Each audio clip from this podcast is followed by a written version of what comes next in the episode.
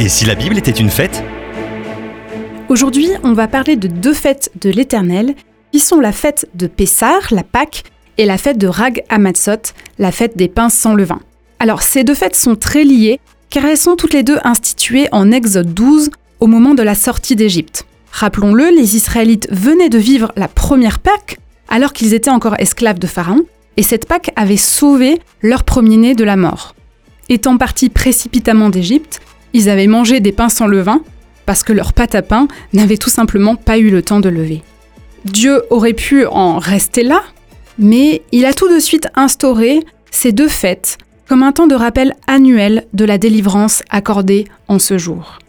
Il dit Ce fut une nuit de veille pour l'Éternel lorsqu'il les fit sortir d'Égypte.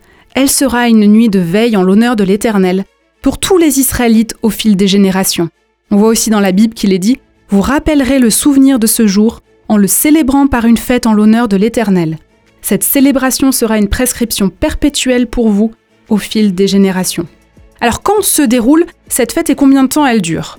Pessah démarre le 14e jour du premier mois de l'année biblique qui est le mois de Nissan. Ce mois correspond au mois de mars-avril dans notre calendrier grégorien. C'est une fête qui dure un seul jour. La fête de Rag Hamatzot, elle débute le 15e jour du premier mois de Nissan et elle dure 7 jours. Alors ces deux fêtes, Pestar et Ragamatsot, sont aussi très liées au calendrier agricole, tout comme toutes les autres fêtes de l'Éternel. À ce moment-là, c'est le début de la saison de la moisson de l'orge qui inaugure le cycle agricole annuel. Alors dans la Bible, quelles sont les, prescriptions de ces fêtes? Ces deux fêtes qui rappellent la sortie d'Égypte, on l'a vu, et donc les éléments essentiels de ces deux fêtes sont liés à cela. Il y a tout d'abord le sacrifice d'un agneau mâle, sans défaut, Ensuite, l'obligation de manger des matzot, des pains sans levain, pendant 7 jours, et de bannir toute trace de levain dans la maison. Il est aussi demandé d'avoir une sainte assemblée les premiers et les septièmes jours de la fête de Ragamatzot. Ragamatzot est aussi la première des trois fêtes de pèlerinage. C'était des pèlerinages à pied durant lesquels les hommes juifs montaient à Jérusalem pour se présenter devant Dieu au temple.